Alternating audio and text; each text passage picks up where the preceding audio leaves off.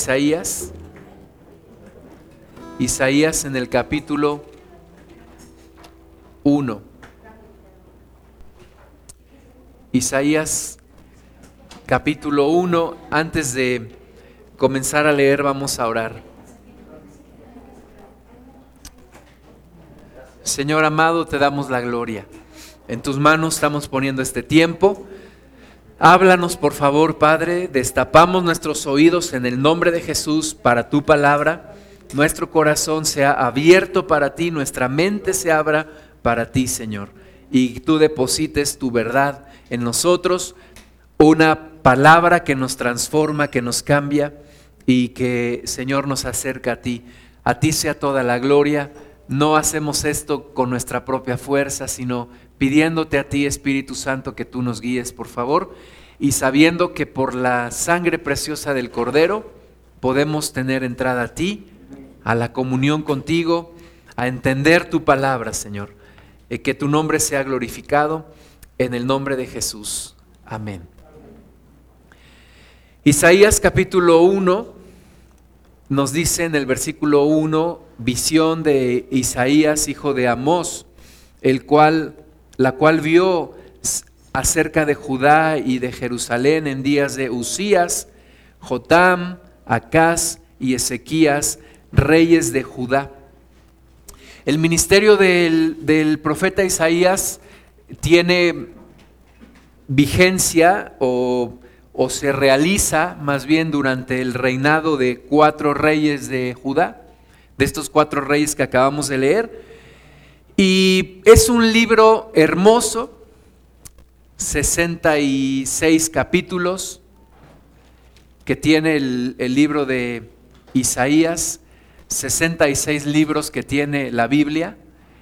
Y el libro de Isaías es como ningún otro de los libros del Antiguo Testamento, un libro que nos habla de la venida del Señor Jesucristo. Es un libro profético que nos habla de la venida de nuestro Señor Jesús, pero también nos habla mucho al corazón del pueblo de Dios.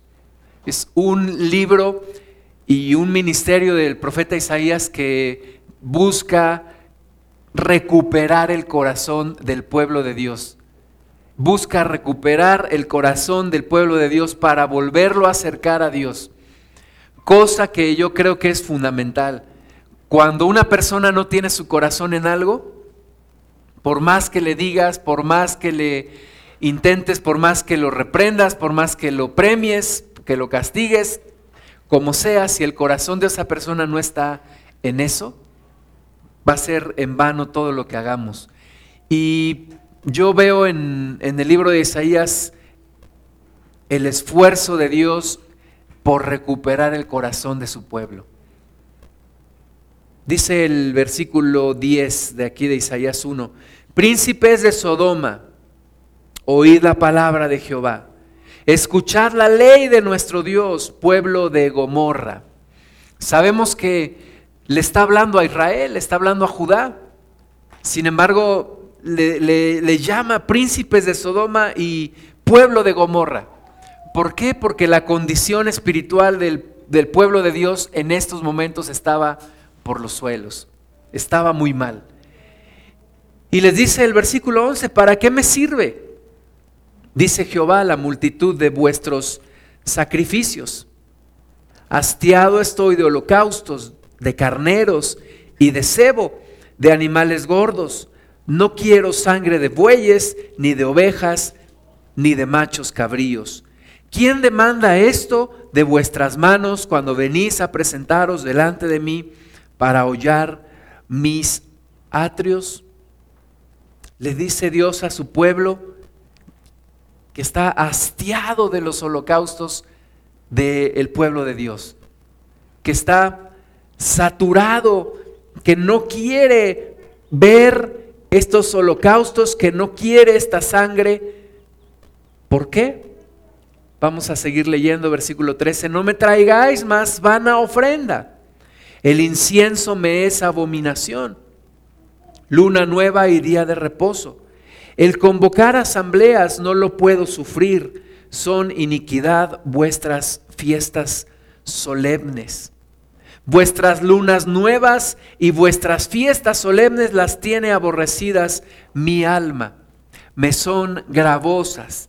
Cansado estoy de soportarlas. ¿Por qué Dios dice esto?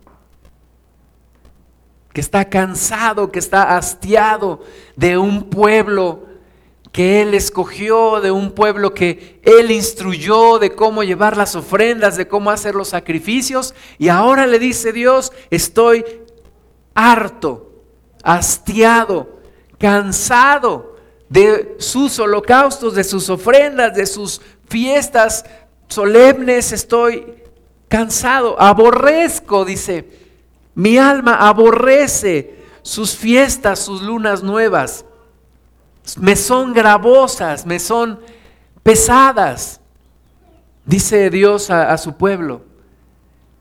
Es como cuando tienes que pasar por alguna situación, ¿no? Y, se te hace gravoso, tienes que hablar con una persona y dice, ya estoy cansado de, de esto, de esta situación. Dice aquí que así estaba Dios con su pueblo, cansado de soportar las fiestas, los sacrificios, las ofrendas de un pueblo, que su corazón ya no estaba allí con Dios. Ese es el, ese es el tema. Aunque iban, llevaban los carneros, los cabríos, los animales gordos, las ovejas, el corazón de este pueblo ya no estaba allí con Dios.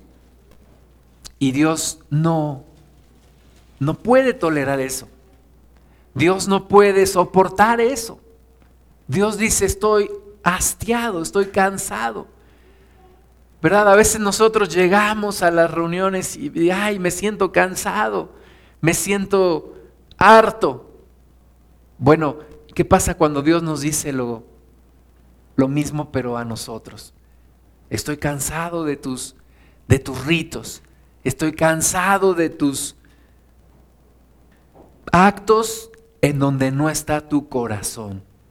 Donde no está tu corazón, porque tu corazón está en otro lugar, tu corazón está en otro en otra situación, tu corazón está buscando otras cosas. Yo tuve un, un trabajo que me duró cuatro meses. ¿Sabes por qué me duró cuatro meses? Porque mi corazón no estaba ahí. Y cuando finalmente hablé con mi jefa, me dijo, yo te veía que tu corazón no estaba aquí. Cuando tu corazón no está en algo, por más que lo intentes, por más que quieras, no puedes. Entonces, cuando el pueblo de Dios, aunque llevaba sus, sus leyes religiosas, hacía las cosas que le mandaba la ley, pues su corazón ya no estaba ahí. Y entonces Dios no, no pasa por alto estas cosas. Dios no es como un matrimonio, ¿verdad? En donde ya pues vivimos juntos, mm, dormimos en la misma cama, pero ya no hay intimidad, ya no platicamos y simplemente pues vamos ahí dejando que las cosas pasen. Dios no es ese tipo de personas. Dios no puede pasar por alto una situación así. Dios quiere tu corazón metido en esta relación.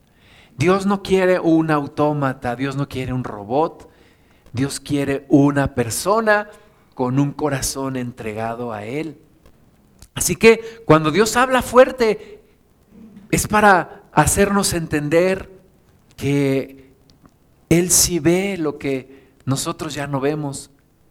Y a veces lo que ya no vemos es que nuestro corazón ya se le escapó a Dios, ya se fue y está en otro lugar.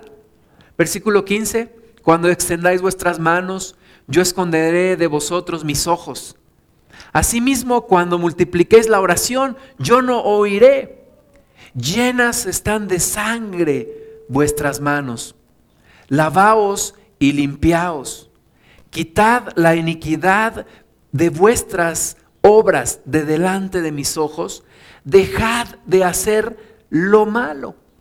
Cuando el corazón del pueblo de Dios ya no está con él, pues se da cuenta Dios porque nuestras obras empiezan de nuevo a regresar a lo que éramos antes, a la iniquidad, a lo malo, a los mismos hábitos que teníamos antes, a las mismas costumbres que antes teníamos. Cuando nuestro corazón ya no está con Dios, podemos decir, voy a la iglesia cuando puedo, cuando me nace, cuando me da tiempo, eh, pero mi corazón ya no está ahí. Entonces empiezo a regresar a la maldad, mis manos se vuelven a llenar de sangre, mis pensamientos vuelven a llenarse de odio, de cosas oscuras y regreso a lo que yo era. Dice aquí versículo 18, venid luego, venid luego. Dios está haciendo un llamado, dice, venid luego, vengan luego, dice Jehová, y estemos a cuenta estemos a cuenta. Tu corazón ya se alejó, pero dice Dios, yo te vuelvo a llamar, te digo, ven luego, regresa. Si vuestros pecados fueren como la grana, como la nieve serán emblanquecidos. Si fueren rojos como el carmesí, vendrán a ser como blanca lana. O sea, Dios nos está diciendo, no hay nada que te pueda impedir acercarte de nuevo. Dios te dice, mira, si tu pecado fuera tan rojo como el carmesí, vendrás a ser como la blanca lana. Si tu pecado fuera como la grana, vendrás a ser como la nieve emblanquecido. Y Dios te dice, ven, pongámonos a cuentas. Ven, vamos a hablar de tu situación. No sigas huyendo, no te sigas alejando. Ven, acércate. Conoce de nuevo a Dios. Acércate de nuevo a Dios. Entrégale de nuevo tu corazón. Versículo 19. Si quisiereis y oyereis, comeréis el bien de la tierra. Dios dice, mira, si tú escuchas mi llamado, si tú regresas de nuevo, vas a comer el bien de la tierra. Si no quisiereis y fuereis rebeldes, seréis consumidos a espada, porque la boca de Jehová lo ha dicho. Dios no es de medias tintas. Dios no es más o menos. Dios no es a veces sí, a veces no. No, Dios es definido. Dios es radical. Y Dios dice, mira, si vienes vas a comer el bien, pero si no vienes serás consumido a espada. Si vienes tu vida será sanada. Pero si no vienes, el mal te alcanzará y te destruirá completamente. Es una decisión que cada uno de nosotros debe de tomar. Si te acercas hay bendición, si te alejas hay maldición. Y no es que Dios quiera vernos sufrir, pero Dios quiere personas completamente definidas, totalmente definidas. Y Dios quiere que nosotros regresemos a Él a lo que Él busca, a lo que Él quiere. Y lo que Él quiere es nuestro corazón. Vamos a ver un poquito más adelante en el capítulo 29. Isaías 29, versículo 13.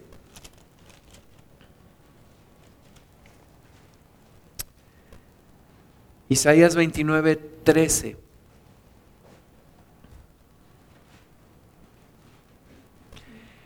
Dice pues el Señor, porque este pueblo se acerca a mí con su boca y con sus labios me honra, pero su corazón está lejos de mí y su temor de mí no es más que un mandamiento de hombres que les ha sido enseñado.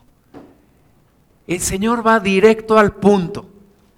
El Señor dice, este pueblo de Israel, este pueblo de Judá, se acerca a mí con su boca. Saben hacer los ritos, saben hacer los sacrificios, saben cumplir con todo lo que disponía la ley. Saben qué decir, se acercan a mí con su boca. ¿Verdad? Saben cuándo decir amén. Saben cuándo decir aleluya. Saben ¿Cómo llegar a la iglesia con su Biblia? Postura cristiana debajo del brazo, entrando. Saben con su boca, se acercan a mí con su boca, pero dice, con sus labios me honra, pero su corazón está lejos de mí. Y de nuevo, ese es el punto. El corazón de un pueblo de Dios que está lejos. Está lejos. De nuevo, vuelvo al ejemplo de un matrimonio. Un matrimonio. Tengo un amigo que vivió varios años con su esposa. Varios años. Se acercan a Cristo. Y él empieza a notar a su esposa extraña, callada, rara. Le preguntaba, ¿qué tienes? Nada. Tú tienes algo, algo te sucede. Te siento distante. Nada, todo bien. Te siento rara, vamos a platicar. Todo bien. Su corazón ya no estaba con ese hombre. Y un día mi amigo llega a su casa y encuentra su casa vacía. No está su esposa, no están sus hijos, no están sus muebles. El corazón de esa mujer desde hacía tiempo ya no estaba con él. Entonces, lo primero que se pierde en una relación es el corazón. Y después sigue lo demás. Pero lo primero que se llega a perder es el corazón. Y cuando el corazón del pueblo de Dios ya no está con él, pues todo está perdido. Un autor cristiano dice que el camino al infierno es un camino gradual. Son las pequeñas cosas que te van pasando. Son las pequeñas cosas que te van alejando de Dios. Son, el libro de Cantares les llama las pequeñas zorras. Las pequeñas zorras que entran, que traspasan las cercas porque son pequeñas y que destruyen los viñedos. Normalmente no son los grandes problemas los que nos alejan de Dios. Normalmente son los pequeños detalles del día a día. Normalmente no son los grandes problemas los que hacen que una mujer se separe de un hombre. Y digo una mujer que se separa de un hombre porque actualmente las mujeres son las que más están pidiendo los divorcios y separándose de los hombres. Por un tiempo fueron los hombres, ahora se revierte la tendencia y ahora son las mujeres. Pero no son los grandes problemas los que destruyen las relaciones. Es una un deterioro gradual, gradual. Un poco hoy, otro poco mañana, otro poco la siguiente semana. Y se van alejando las personas. Y el pueblo de Dios se ha ido alejando de Dios poco a poco, de manera gradual, hasta que Dios dice, este pueblo se acerca a mí pero ya solo con su boca. Y sus labios me honran, pero su corazón está lejos de mí. ¿En dónde está su corazón? Su corazón voló como una paloma, voló y está en otro lugar. Tu corazón está con Dios o tu corazón ya ha volado, se ha ido y Dios lo ha perdido. Y dice Dios, y su temor de mí no es más que un mandamiento de hombres que les ha sido enseñado. Hermanas y hermanos, esta es la condición de la iglesia de hoy en general. Esta es la condición de la iglesia de Dios en general hoy. El corazón de la iglesia de Cristo está lejos de Él. Está lejos. Está apartado, ya se fue. Se perdió. Está en otro lugar está en otras cosas, está en otras situaciones. El corazón de la iglesia ya no está con Dios. Estoy hablando en lo general. El corazón de la iglesia ya no está latiendo ardientemente con fervor por su Dios. Estamos más afanados, interesados, descuidados. Nadie en un matrimonio planea su divorcio, ¿verdad? Nadie se casa y dice, me voy a divorciar en 15 años.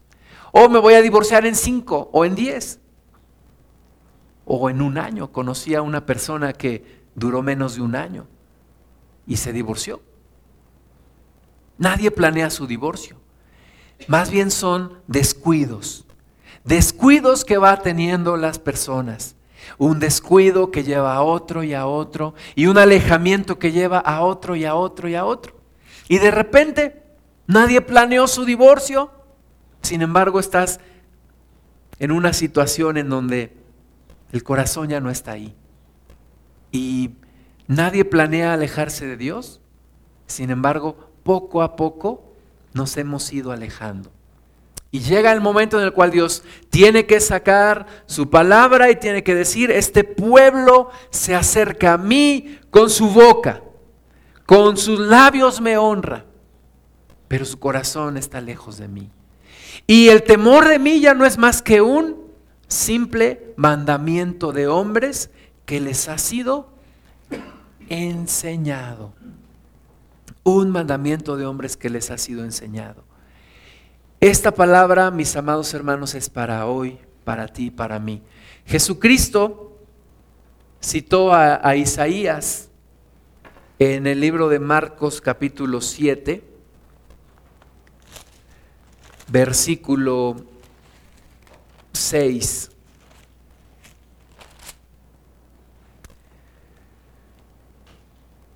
Vamos a leer desde el versículo 1 de Marcos 7. Dice que se juntaron a Jesús los fariseos y algunos de los escribas que habían venido de Jerusalén, los cuales viendo a algunos de los discípulos de Jesús comer pan con manos inmundas, esto es, no lavadas, los condenaban.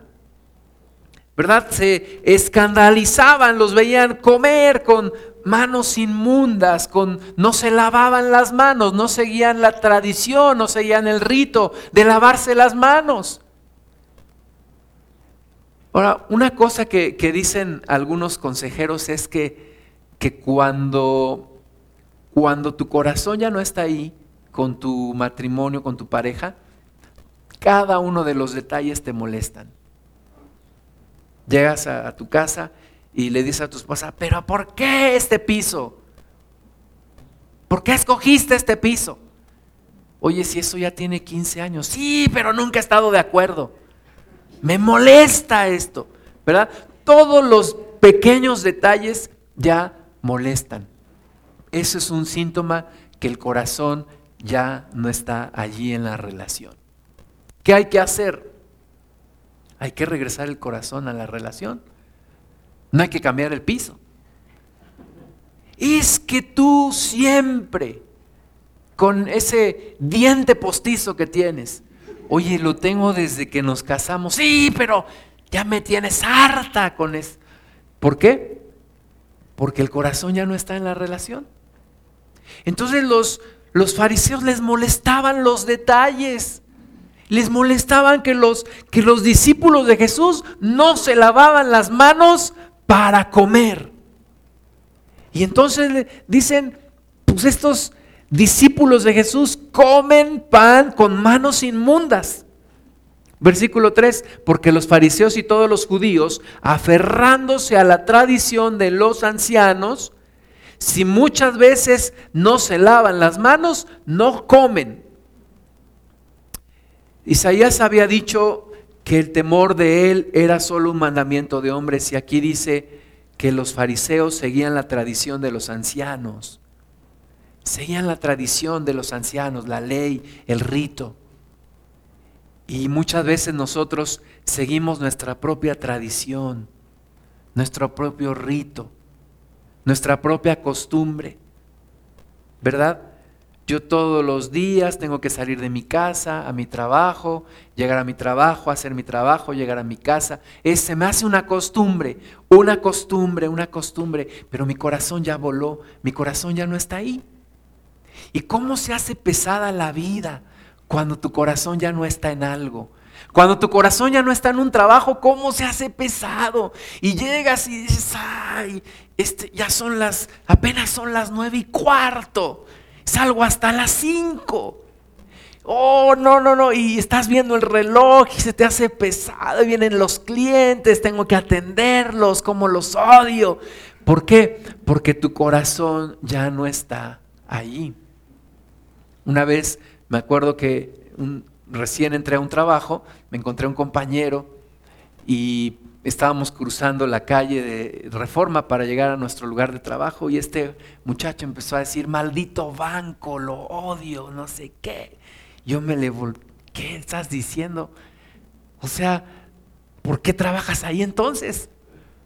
¿Para qué trabajas ahí?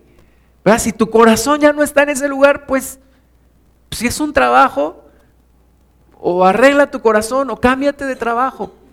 Ahora, si tu corazón ya no está en tu matrimonio, pues mejor arregla tu corazón, porque no te puedes cambiar de matrimonio. Arregla tu corazón. Un hombre le dijo un consejero, creo que me casé con la mujer equivocada. El consejero le dijo, oye, después de 25 años, ¿no te parece un poco tarde para llegar a esa conclusión? Si tú quieres saber si estás casado con la mujer correcta, ¿quieres saber cómo saberlo? Ve y mira el acta de matrimonio. Si estás casado con la mujer que ahí dice, te casaste con la mujer correcta. ¿Okay? Ya no hay devoluciones, ya no hay cambios. Pero con Dios, si tu corazón ya no está en, esa relación, tienes que hacer algo. Estos fariseos se molestaban porque los discípulos no se lavaban las cochinas manos y comían con esas manos.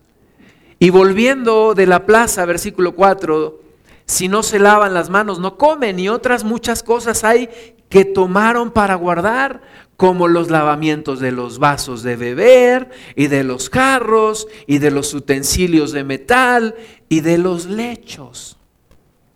Platican una historia de un, de un pastor con su esposa, habían ido a un congreso de, de matrimonios, un retiro de matrimonios, un retiro para pastores, y entonces habían escuchado un tremendo testimonio, tremendo testimonio de un matrimonio. Y entonces ya en, su, en su, habitación, estando ellos dos solos, eh, ella ya estaba acostada, él estaba sentado en la cama por apagar la lámpara, le dice a la, a la esposa, qué tremendo testimonio, qué cosa tan más espantosa vivió ese matrimonio, pero cómo Dios los restauró. Y le dice, pero lo bueno es que tú y yo no tenemos problemas. Apaga la lámpara y escucha la voz de su esposa que le dice, eso es lo que tú crees. Vuelve a prender la lámpara. ¿Qué dijiste? Que eso es lo que tú crees. ¿Tienes algo que decir? Ella le dijo, ¿tienes algo que escuchar? Yo tengo algo para decir. Y fue la noche más larga que pasaron platicando. Cuando el corazón ya no está, hay que recuperarlo. Hay que recuperar la relación.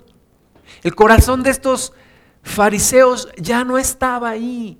Hacían las cosas por inercia, por inercia, por costumbre, por tradición, por rito. Cuando tu relación matrimonial, y vuelvo a la relación matrimonial porque la Biblia dice que somos la esposa del Cordero. Cuando en tu relación matrimonial las cosas ya son por rito, costumbre, hábito, tienes que hacer algo para recuperar el corazón. Tienes que hacer algo para que el corazón esté metido allí. Porque si no, es la crónica de una muerte anunciada. Eso se va a terminar un día y terminará mal. Y con Dios lo mismo. Necesitamos meter el corazón de nuevo en nuestra relación con Él. Versículo 5. Le preguntaron pues los fariseos y los escribas, ¿por qué tus discípulos no andan conforme a la tradición de los ancianos, sino que comen pan con manos inmundas? Respondiendo él, les dijo, hipócritas, bien profetizó de vosotros Isaías como está escrito, este pueblo de labios me honra, mas su corazón está lejos de mí, pues en vano me honran enseñando como doctrinas mandamientos de hombres. Un pueblo que su corazón ya no estaba allí. Necesitamos recuperar el corazón nuestro para nuestro Dios. Necesitamos recuperar el corazón. Necesitamos hacer algo, hacer algo. Yo ayer en la mañana me, me levanté un poco más tarde de lo habitual y puse una lista de videos en mi celular, lo conecté al estéreo y empecé a escuchar una alabanza que me gusta mucho. Y después siguió otra que nunca había escuchado del mismo grupo, pero esta no era una alabanza, era un canto que, que decía, tal vez estoy loco o tal vez soy un tonto, pero pido a Dios que haya una persona que me ame y que me ame para siempre. Es, nunca había escuchado esta canción, está en inglés y, y la vi y además traía un video muy bonito de una película de caricaturas que salió de un, de un señor que se casa, un muchacho que se casa con, se llama Op la película, a lo mejor la has visto, y se hacen viejitos, ¿no? Y, entonces la, la, canción va ahí y pasan estas imágenes de estas personas que, que se casan bien jóvenes y ya viejitos siempre tienen un sueño de ir a, creo que a Sudamérica y se muere la señora antes de que el sueño se haga. Pero entonces dije, voy a llamar a mi esposa para que vea este video. Y sabes, dije, desde hace mucho que no hago algo así. Enseñarle un video, una canción a mi esposa. Y entonces le dije, ven, mira. Y se sentó y empezó a ver y empezó a llorar. Y no la pellizqué. Empezó a llorar. Dije, Dios, necesitamos romper la rutina. Necesitamos de nuevo acercarnos corazón a corazón. Y con Dios lo mismo, necesitamos entregarle el corazón a Dios. Necesitamos recuperar nuestro corazón. ¿Quién se lo llevó? Hay que investigar quién se lo llevó, pero hay que recuperarlo y hay que devolvérselo a Dios. Dios sobre toda cosa quiere tu corazón.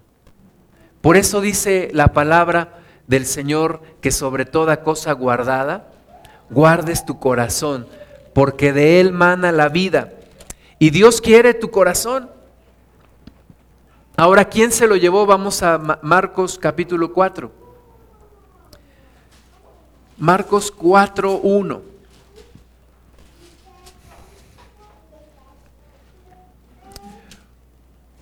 Esto hay que convertirse en un observador de las personas.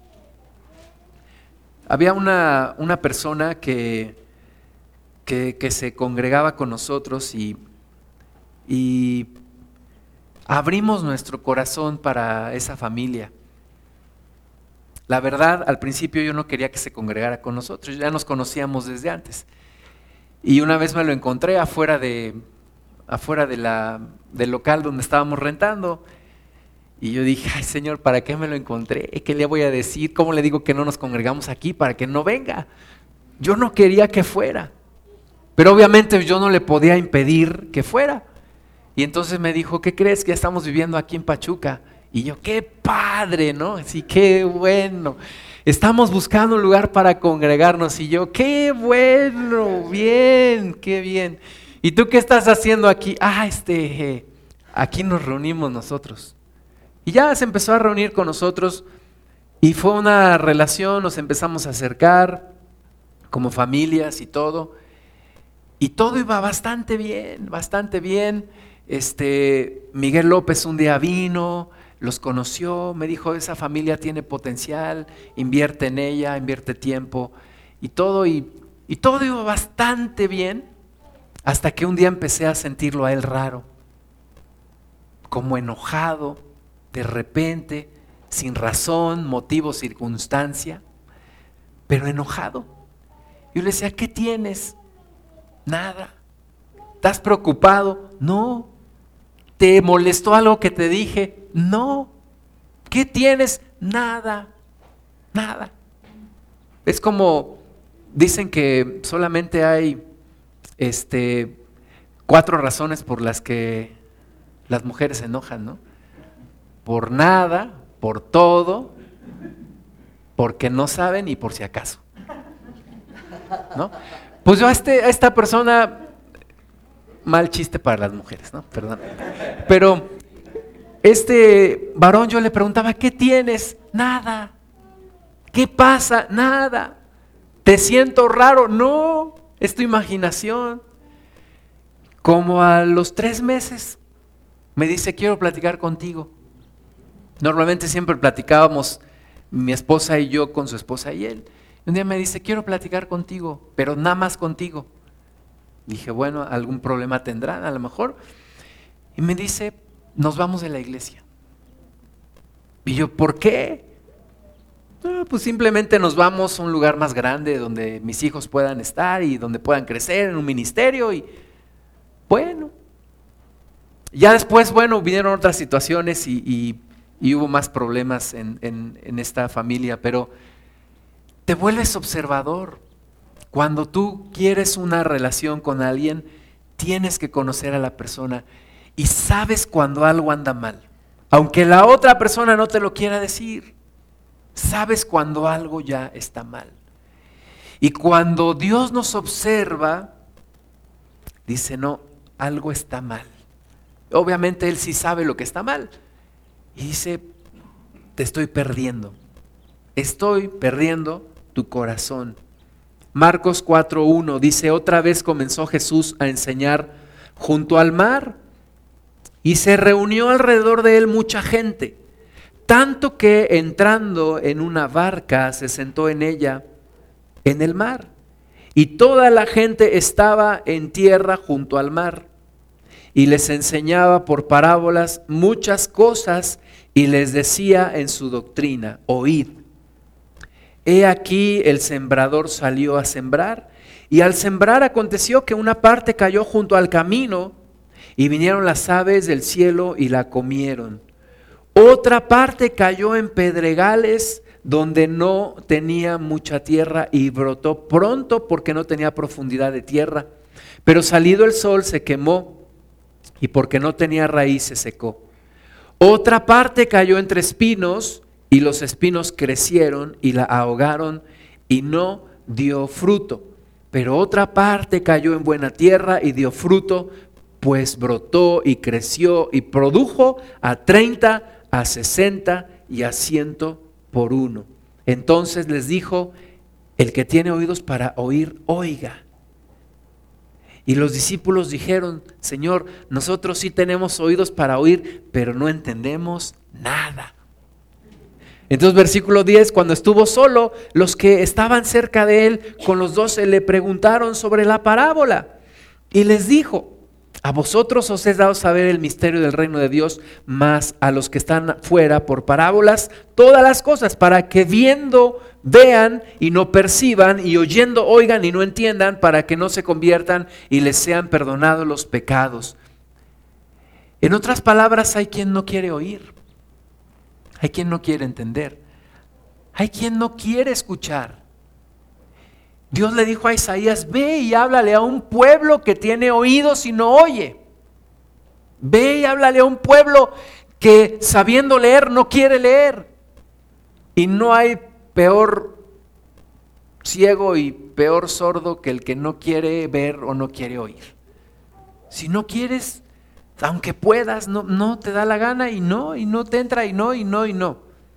Pues versículo 13, Él les dijo a los que sí querían oír, ¿No sabéis esta parábola? ¿Cómo pues entenderéis todas las parábolas?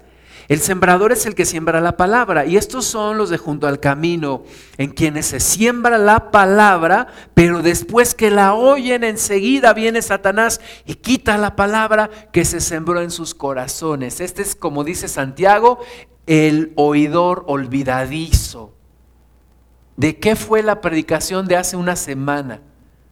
¿De qué fue? ¿De qué fue? Estuvo bien ¿De qué fue? Ah, sí, muy bien. Pero hay quien, ¿de qué fue? De la Biblia.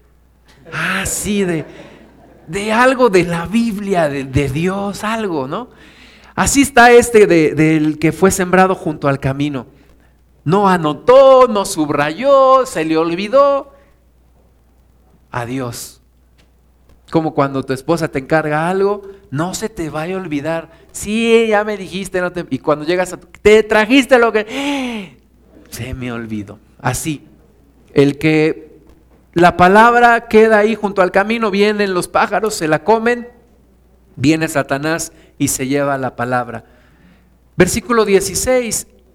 Estos son asimismo los que fueron sembrados en pedregales, los que cuando han oído la palabra, al momento la reciben con gozo, pero no tienen raíz en sí, sino que son de corta duración.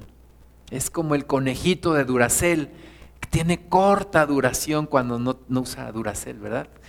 pero cuando usa Duracel, pues sí, no es comercial, pero si le dura. Pues estos son de corta duración, porque cuando viene la tribulación o la persecución por causa de la palabra, luego tropiezan.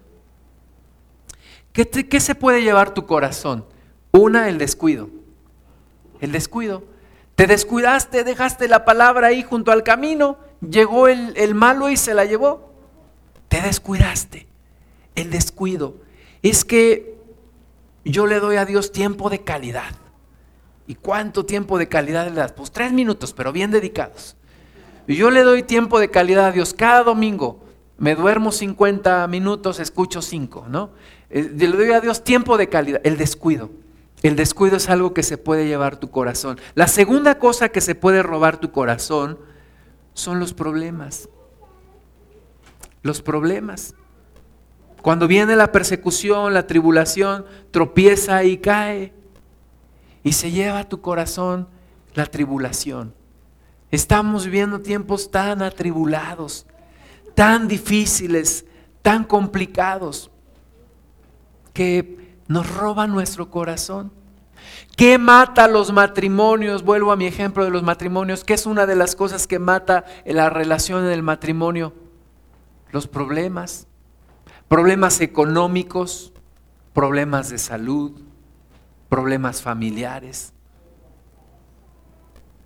¿Qué otra cosa se roba tu corazón? Versículo 18, estos son los que fueron sembrados entre espinos, los que oyen la palabra pero los afanes de este siglo y el engaño de las riquezas y las codicias de otras cosas entran y ahogan la palabra y se hace infructuosa. ¿Qué más se ha robado tu corazón? Los afanes de este siglo. El querer más, la codicia. Quiero más. Quiero tener una mejor casa, quiero tener, está bien, pero cuidado cuando esto se roba tu corazón de la relación.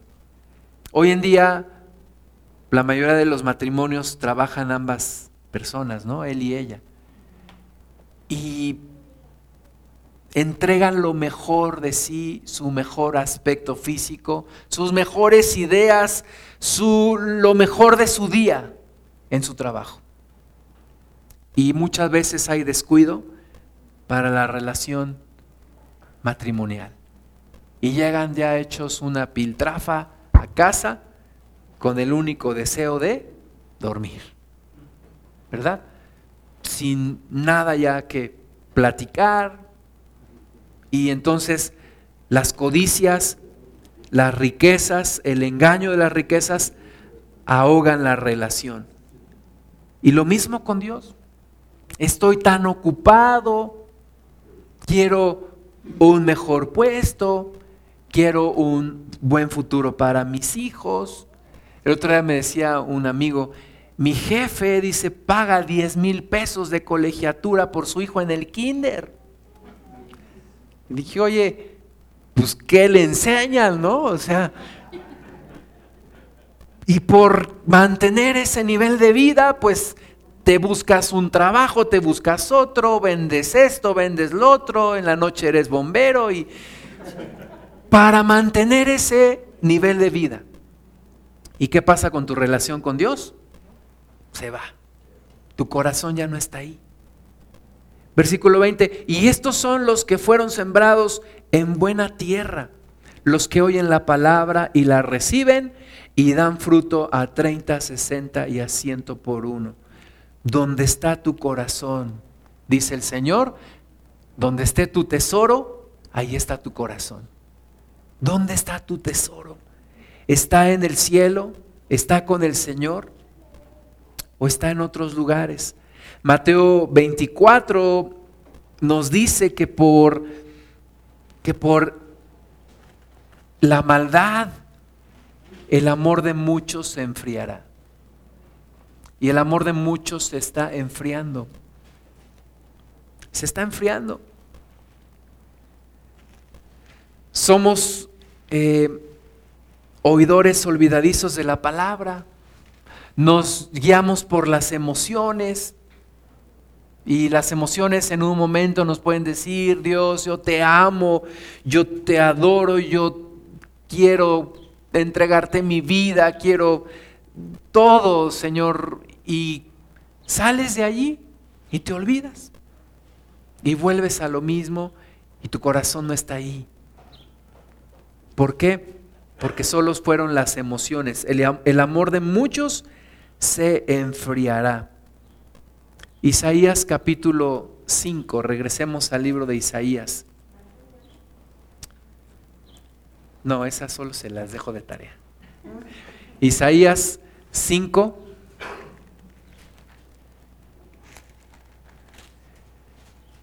Uno dice, ahora cantaré por mi amado el cantar de mi amado a su viña.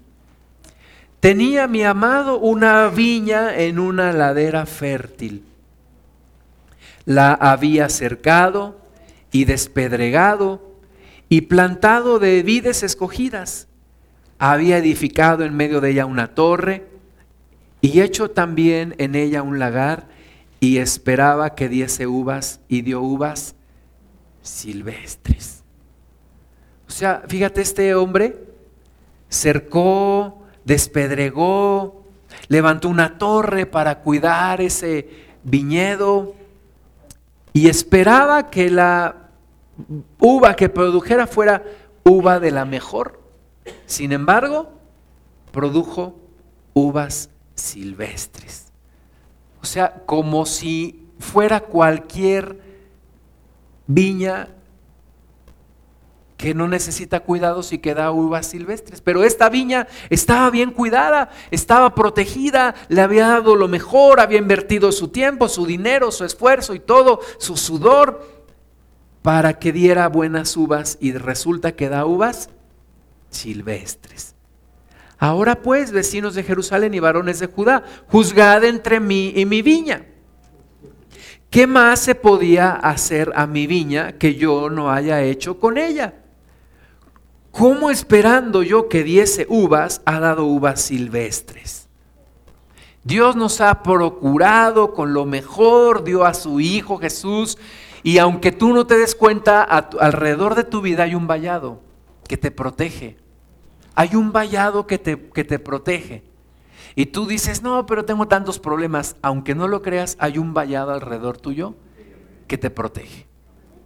¿Por qué? Porque Dios está esperando algo bueno en ti. Pero cuando tu comportamiento con Dios es igual que el de un mundano que no conoce a Dios, ¿verdad? Reaccionas de la misma forma ante las pruebas, eres ingrato, eres una persona que se olvida de Dios, que nada más lo ve como un apagafuegos para cuando tenga un problema. Pues entonces Dios dice, ¿qué pasó? Yo te di lo mejor. Yo te di a mi Hijo Jesús. Yo te doy lo mejor de lo mejor. Y tú me respondes como cualquier persona del mundo.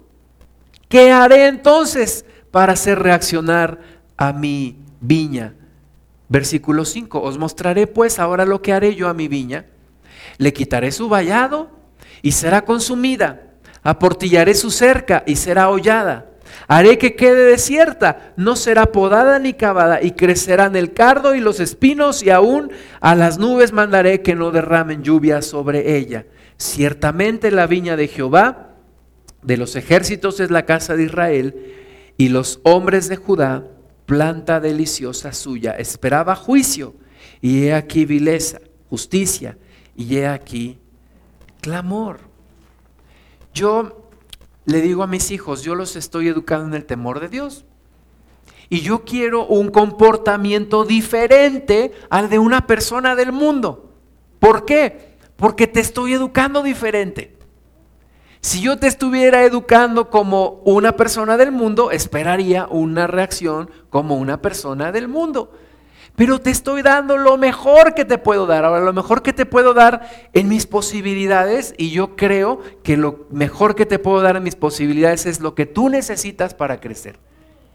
Y yo espero una reacción en la misma medida una reacción como una persona de Dios, como una persona temerosa de Dios.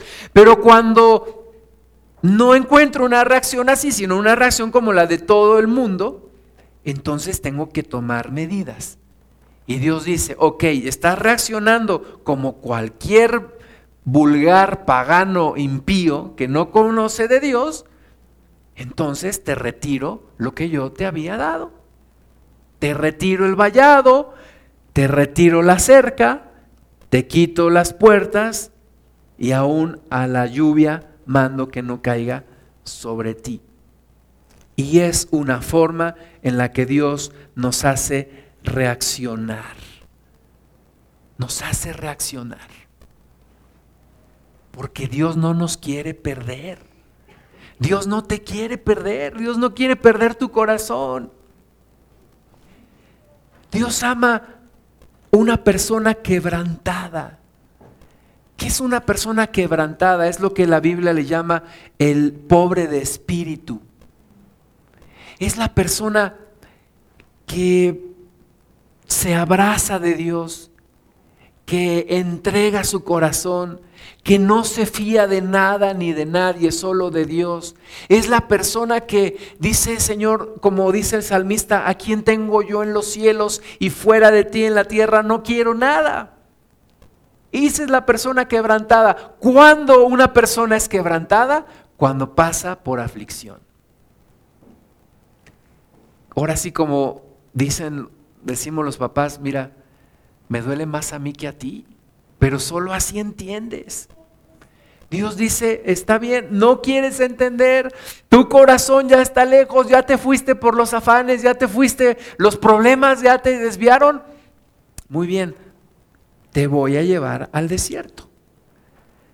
Te voy a llevar al desierto. Te voy a quitar aquello que te causa seguridad. Te lo voy a quitar. No te asombres si en algún momento de tu vida Dios te quita aquello que te causaba seguridad. Puede ser tu trabajo, puede ser una racha económica mala. No te asombres si un día Dios te quita tus amistades, porque eso es lo que te daba seguridad, tus relaciones, aún tu salud. ¿Por qué? Porque Dios quiere tu corazón. Dios no quiere que tu corazón se aparte de Él. Y a donde sea necesario llevarte, a ti y a mí, ahí nos llevará Dios. Vamos al libro de Oseas. Oseas fue un profeta que Dios le mandó casarse con una mujer adúltera. Cada cosa que, que, que luego vivían los profetas, ¿no? Isaías vivió desnudo lo acabo de responder en mi tarea, hermano Filo, pero no me acuerdo cuánto tiempo. Pero anduvo desnudo. Tres años, gracias. Y medio. Oseas se casó con una mujer adúltera. ¿Por qué? Porque estaba representando a un Dios que se casa con un pueblo adúltero, que somos tú y yo.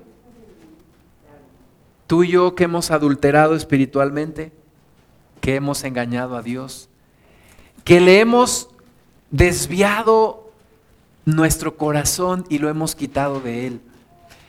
Jesucristo dijo que cuando un hombre mira a una mujer deseándola, ya adulteró en su corazón. Y cuando nosotros deseamos todas aquellas cosas fuera de Dios. Y como Israel nos acordamos de las ollas de carne en Egipto, de los bailongos que yo me echaba, Señor, de las caguamotas que yo me echaba, de las carnitas después de la cruda, de los tacos de ojo que yo me aventaba, de todas las cosas que yo hacía. Estamos adulterando. Estamos adulterando con Dios espiritualmente. Estamos deseando algo que supuestamente nosotros Dios no nos da, ¿verdad? Obviamente Dios no nos da el pecado, pero la Biblia dice que hay deleite al lado de Dios.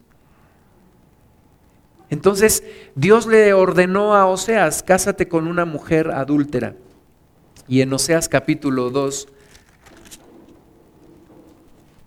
versículo 14, nos habla del pueblo adúltero, del pueblo de Dios, cuando su corazón se desvía. Y dice, pero he aquí que yo la atraeré y la llevaré al desierto y hablaré a su corazón. ¿En dónde? En el desierto. Cuando Dios nos lleva a un desierto es por nuestro bien. Cuando Dios nos lleva al desierto, en el desierto no hay nada. No hay de qué sostenerse, no hay nada, no hay absolutamente nada que nos dé seguridad. Allí nos lleva Dios. Te voy a llevar al desierto. Y allí hablaré a tu corazón y recuperaré tu corazón. Es lo que Dios quiere, recuperar nuestro corazón. Dice el versículo 15, y le daré sus viñas desde allí y el valle de Acor por puerta de esperanza, y ahí cantará como en los tiempos de su juventud y como en el día de su subida de la tierra de Egipto. ¿Cómo me acuerdo yo los primeros días que yo me acerqué a Cristo? Yo en, el tiempo de el servicio era lo, lo que más yo esperaba ahora, lo que más yo esperaba era el tiempo de adoración. Porque era el tiempo de, eh, donde yo sentía, yo cerraba mis ojos, yo empezaba a llorar, yo sentía la presencia de Dios. Yo decía, Señor, dime que me amas, dímelo otra vez, manifiéstame tu amor, Señor. Y yo lloraba y intensamente yo le entregaba mi corazón. Y sabes qué, entre más conozco de la palabra de Dios, a veces más duro se ha hecho mi corazón. A veces mi cabeza crece pero mi corazón se aparta de Dios. Y yo necesito volverle a decir al Señor, Señor, dime otra vez que me amas. Acércame otra vez a ti. Tócame otra vez como lo hiciste en aquel tiempo. Dice que ahí cantarás como en los tiempos de tu juventud. Versículo 16, en aquel tiempo dice Jehová, me llamarás Ishi. Ishi y nunca más me llamarás Baali. Ishi quiere decir mi marido y Baali quiere decir mi Señor. ¿Te das cuenta?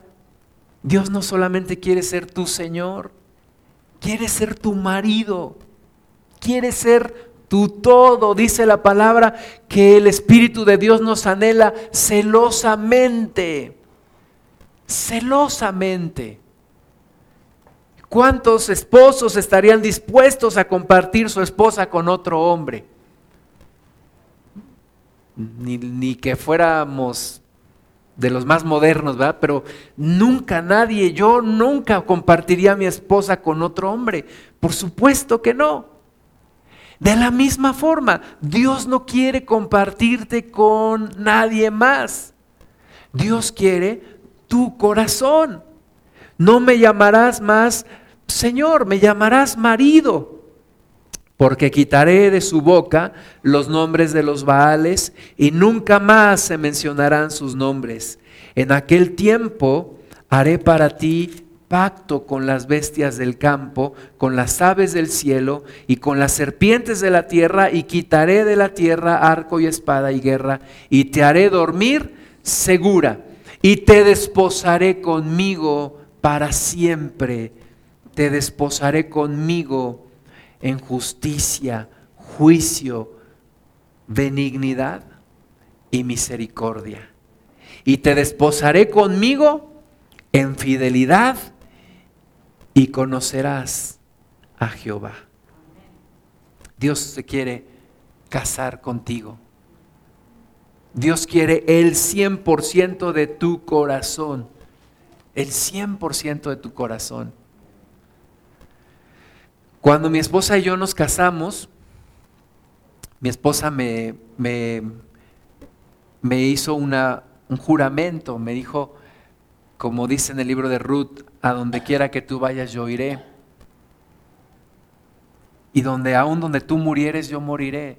Tu pueblo será mi pueblo y tu Dios será mi Dios. Y Dios fue bueno y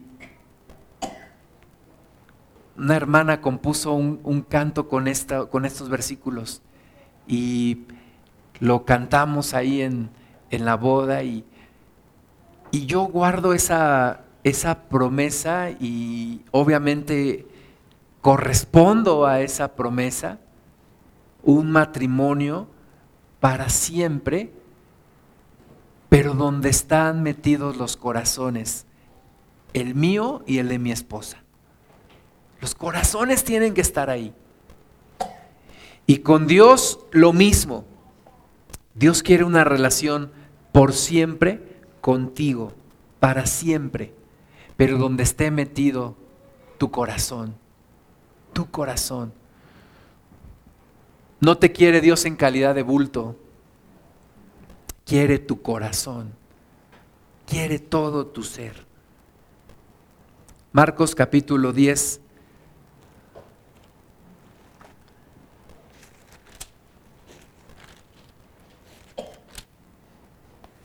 Marcos 10, 17. Al salir él para seguir su camino, vino uno corriendo e hincando la rodilla delante de él, le preguntó, Maestro bueno, ¿qué haré para heredar la vida eterna? Este joven rico sabía cómo acercarse a Jesús, hincó la rodilla, maestro bueno, ¿verdad? Sabía cómo dirigirse a las personas. Es como cuando te preguntan algo, ¿no? Y, estás en una, en una clase o, y te hacen una pregunta, o estás en una conferencia y estás escuchando a alguien, le hacen una pregunta. Y entonces el, el que está dando la plática dice, qué buena pregunta. Y si tú fuiste el que preguntaste, ah, te sientes así. La verdad es que solo lo dice para hacerte sentir bien. Porque así le dice a todos, qué buena pregunta, ¿verdad? Así este hombre, maestro bueno. Jesús le dijo, ¿por qué me llamas bueno? Ninguno hay bueno sino solo uno, Dios. Los mandamientos sabes, no adulteres, no mates, no hurtes, no digas falso testimonio, no defraudes, honra a tu padre y a tu madre. Él entonces respondiendo le dijo, maestro, todo esto lo he guardado desde mi juventud. Entonces Jesús, mirándole, le amó. Mirándole, le amó. Jesús un día a ti, mirándote, te amó. Y dijo, te quiero para mí. Completamente. Dios dice que Él te quiere absolutamente para él. Jesús mirándole le amó y le dijo, una cosa te falta. Anda, vende todo lo que tienes y dalo a los pobres y tendrás tesoros en el cielo. Y ven, sígueme tomando tu cruz. Es una respuesta que le da el Señor motivada por el amor que le tiene a este joven. Una cosa te falta. Vende todo, regálalo a los pobres y ven y sígueme. Pero él afligido por esta palabra se fue triste porque tenía muchas posesiones. Llegará el momento en tu vida en donde Dios pondrá el dedo en la llaga y te dirá, entrégame esto, dame esto. Una sola cosa te falta. Y tú podrás tomar la decisión O agachar tu cabeza y regresarte muy triste. O decirle al Señor, yo no sé por qué, como le dijo Abraham, ¿verdad? Como lo hizo Abraham, yo no sé por qué me pides a mi hijo, pero te lo entrego y te lo doy. Dios quiere tu corazón. Vamos a ponernos de pie. Los discípulos que veían esto dijeron, cuán difícil, cuán imposible. ¿Quién podrá ser salvo? ¿Quién podrá ser salvo? Jesús les dijo, para los hombres es imposible, pero para Dios no, porque todas las cosas son posibles para Dios. Y entonces Pedro comenzó a decirle, he aquí nosotros lo hemos entregado y lo hemos dejado todo y te hemos seguido. Respondió Jesús y dijo, que todo aquel que, que haya dejado casas, hermanas, hermanos, padre o madre o mujer, por causa del Evangelio, recibirá cien veces más en este tiempo y la vida eterna en el siglo venidero. Cierra tus ojos un momento, por favor. Y ora al Señor y piensa qué es lo que Dios te está pidiendo y qué te está apartando de, de acercarte a Él. ¿Qué cosas han desviado tu corazón? ¿Qué es lo que te ha apartado? ¿Qué cosas te impiden acercarte al Señor con un corazón pleno? Con un corazón completamente entregado. Señor, redargúyenos y habla nuestro corazón, Señor, para que podamos reaccionar y entregarte todo nuestro corazón. Como anhelamos, Señor, como en aquellos primeros días, un corazón que que estaba a flor de piel contigo, que se emocionaba ante tu presencia, que buscaba decididamente tu presencia. Señor, ¿cómo anhelas tú una iglesia desbocada por ti?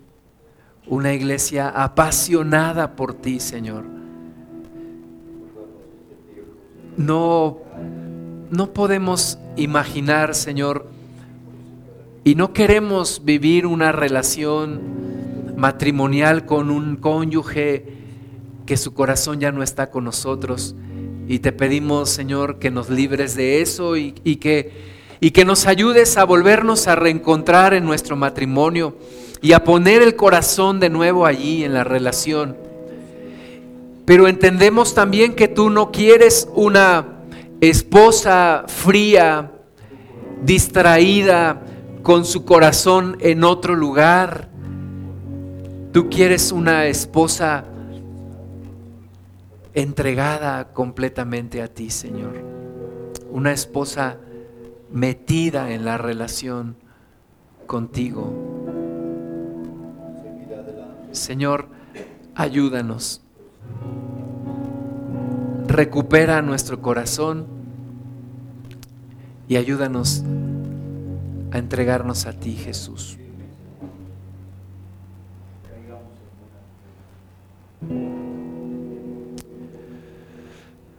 Skititi rababashara titi rababasi